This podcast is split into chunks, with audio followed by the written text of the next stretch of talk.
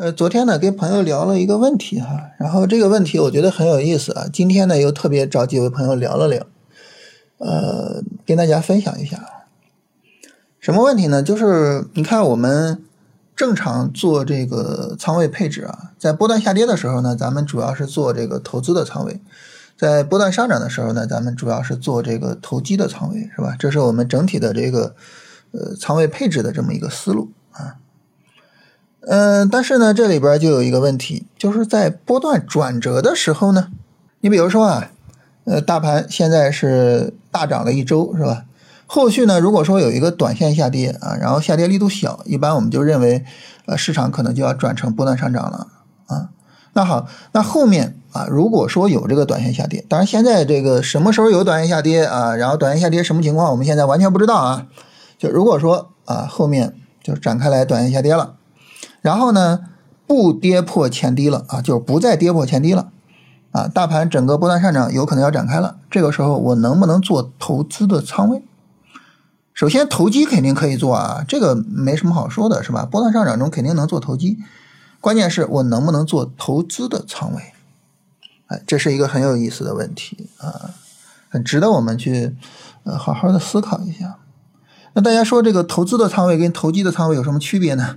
最简单的区别就是不设止损，是吧？投资的仓位不设止损，啊，就是它跟我们一般的想象，就是波段下跌中啊，然后我不设止损，越跌越买，好，这个没问题。但是你说它都有一个拉升回调了，它这个价格都这么高了，那我还能做这个投资的仓位吗？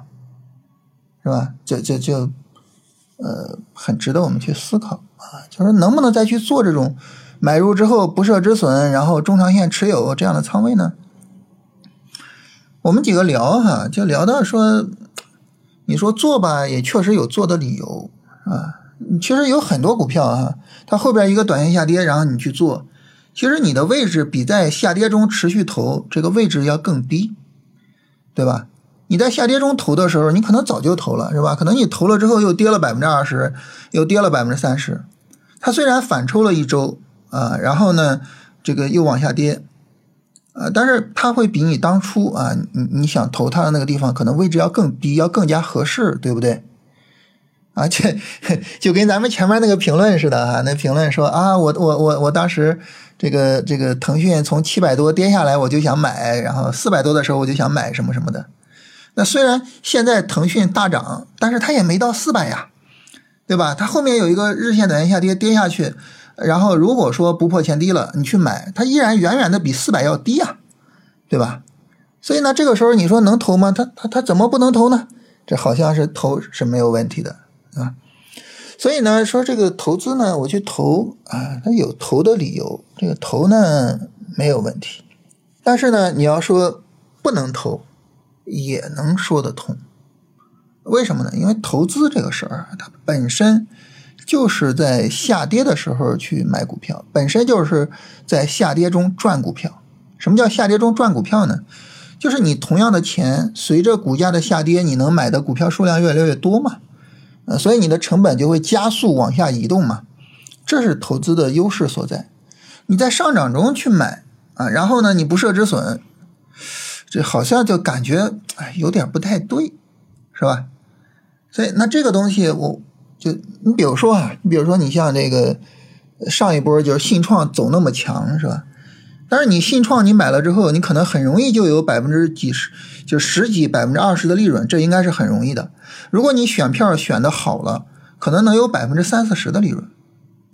但是呢，你会发现，你如果不兑现这个利润啊，你去说啊，我中长线持有。那有可能呢，这些利润就全吐了，对吧？所以，嗯，这就很尴尬呀，对吧？很尴尬。所以这个事儿怎么办呢？这个呢，大家也知道哈，我们一向就是不赞同说啊，我们对一个问题做出来简单的一个一个一个答复或者是什么。我们比较希望的呢，就是我们不走极端。呃，我们处理的时候相对的比较中庸一些，这样去处理啊，一般我们会比较追求这样。所以就是具体问题具体分析，是吧？所以关于这个问题呢，我们的想法是这样的，就是，呃，它可能取决于你的股票池。你比如说，你看这一波行情的主线啊，基本上就是消费和新能源。那如果说呢，你选择了消费跟新能源做，那基本上就是做投机，就跟上一波做信创似的，是吧？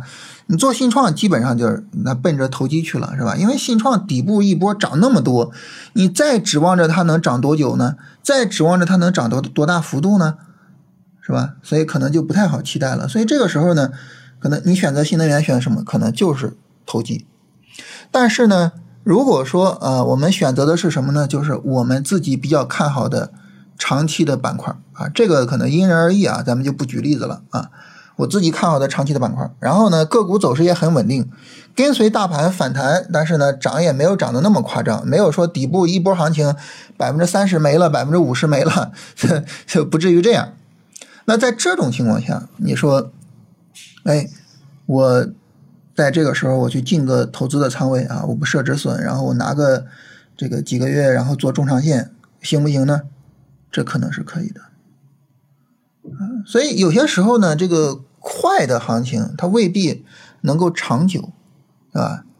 呃，但是这个慢的行情呢，表面上看好像啊，这上涨力度也没有那么强啊，或者怎么样，但是你说不好它能够涨比较长的时间。所以在这种情况下呢，就是呃，我们需要根据自己看好的板块和个股来做判断。如果我们就是去选择那种市场中最强的板块啊，去做那种主线。可能啊，我们更多的就考虑相对比较快的去兑现啊。但是呢，如果说就是我们看好中长线啊，我们无论说因为业绩看好还是因为什么原因看好，就是如果说我们就是去看好中长线，然后呢，这个股票也没有那么夸张的一个行情，这种情况下呢，那我们去这个做这个中长线的持有啊，去做投资仓位，可能是可以的啊，可能是可以的。所以这是整体上就是关于这个问题的一个讨论就是不同情况下啊，我们不同的一个回答。所以还是想强调，就是具体问题具体分析这个思路，就是更多的呢，嗯，能够把思路打开来啊，不要简单的就是选择某一个选项。